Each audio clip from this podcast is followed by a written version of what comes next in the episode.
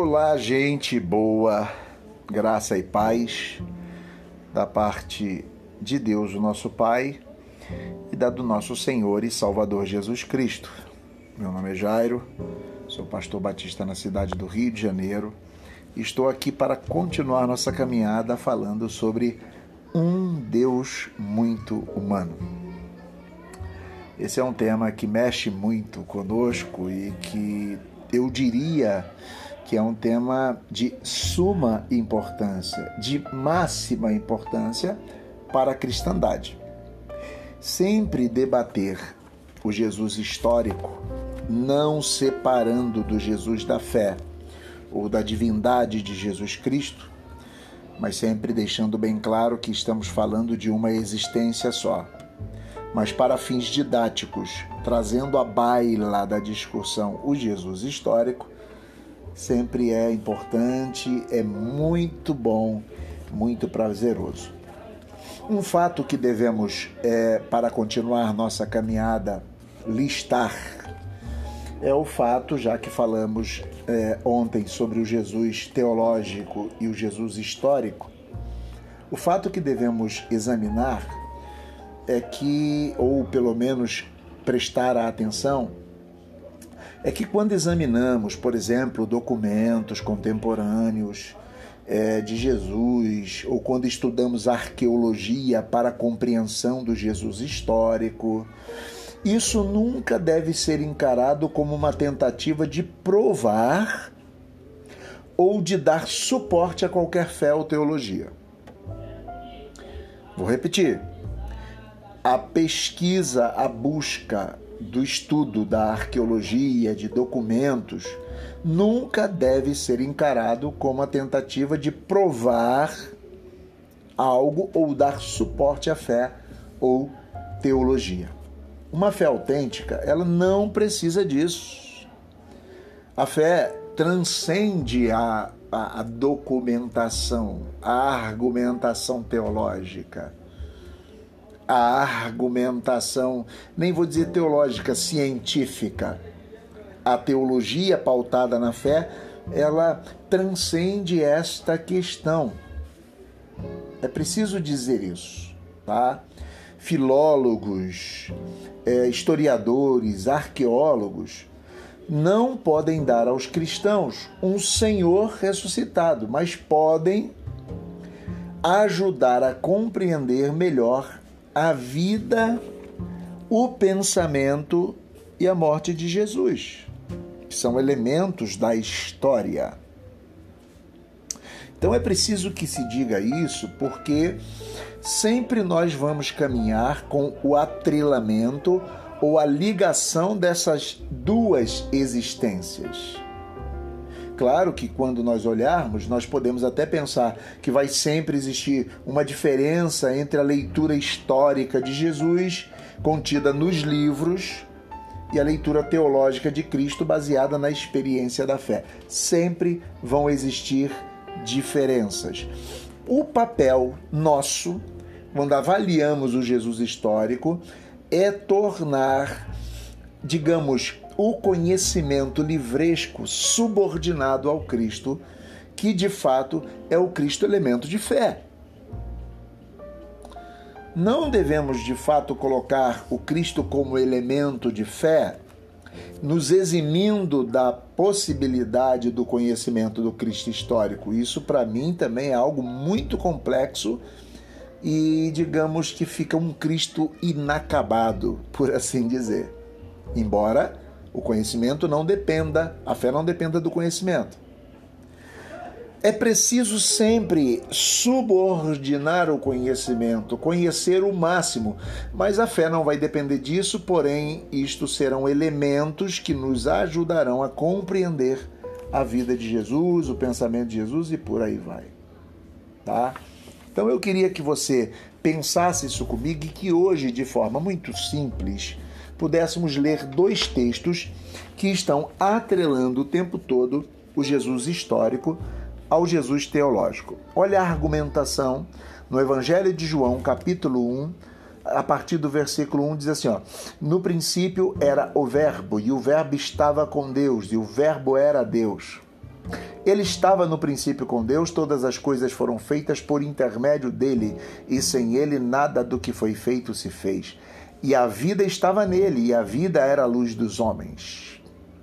A luz resplandece nas trevas, e as trevas não prevaleceram contra ele. Aí vai dizer: houve um homem enviado por Deus, cujo nome era João. Este veio como testemunha para que testificasse a respeito da luz, a fim de, de que todos, de que todos a fim de todos vierem a crer por intermédio dele.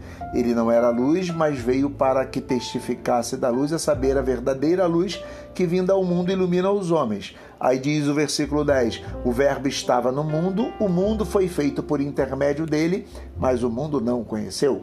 Veio para os que eram seu, e os seus não receberam, mas a todos quantos receberam, deu-lhes o poder de serem feitos filhos de Deus a saber, os que creem no seu nome, os quais não nasceram do sangue, nem da vontade da carne, nem da vontade do homem, mas de Deus. E aí termina o versículo 14 dizendo: E o Verbo se fez carne e habitou entre nós, cheio de graça e de verdade, e vimos a sua glória, glória como do unigênito do Pai.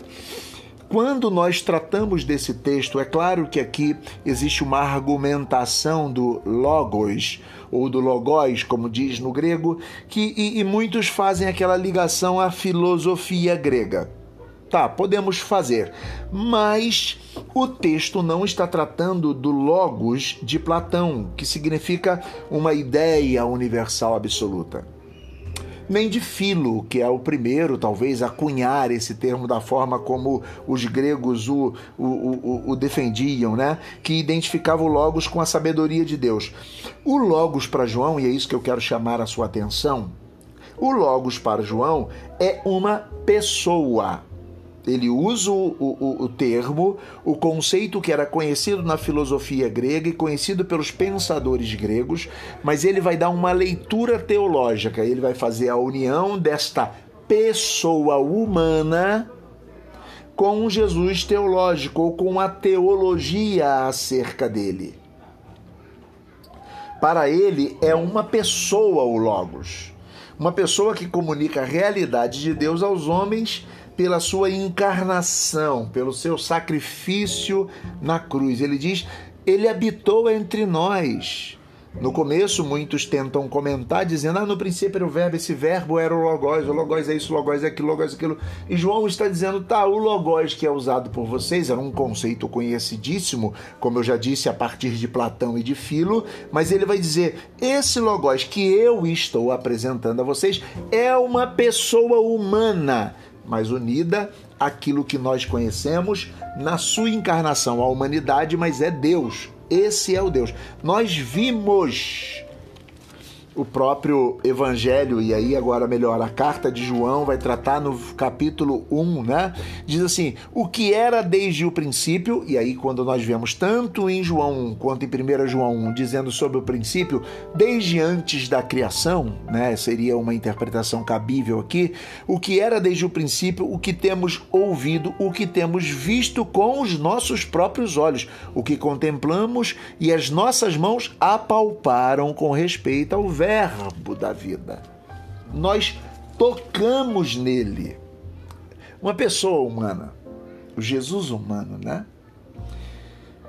E aí nós podemos até parar de ler para podermos refletir e pensar que avaliar estes textos e observar como se faz a junção, olha, João dizendo, tanto no Evangelho quanto na primeira carta de João, olha, uma pessoa que nós vimos, tocamos, ouvimos e vimos, ele veio, ele habitou, ele tabernaculou entre nós, ele habita conosco, é o Emmanuel, o Deus conosco.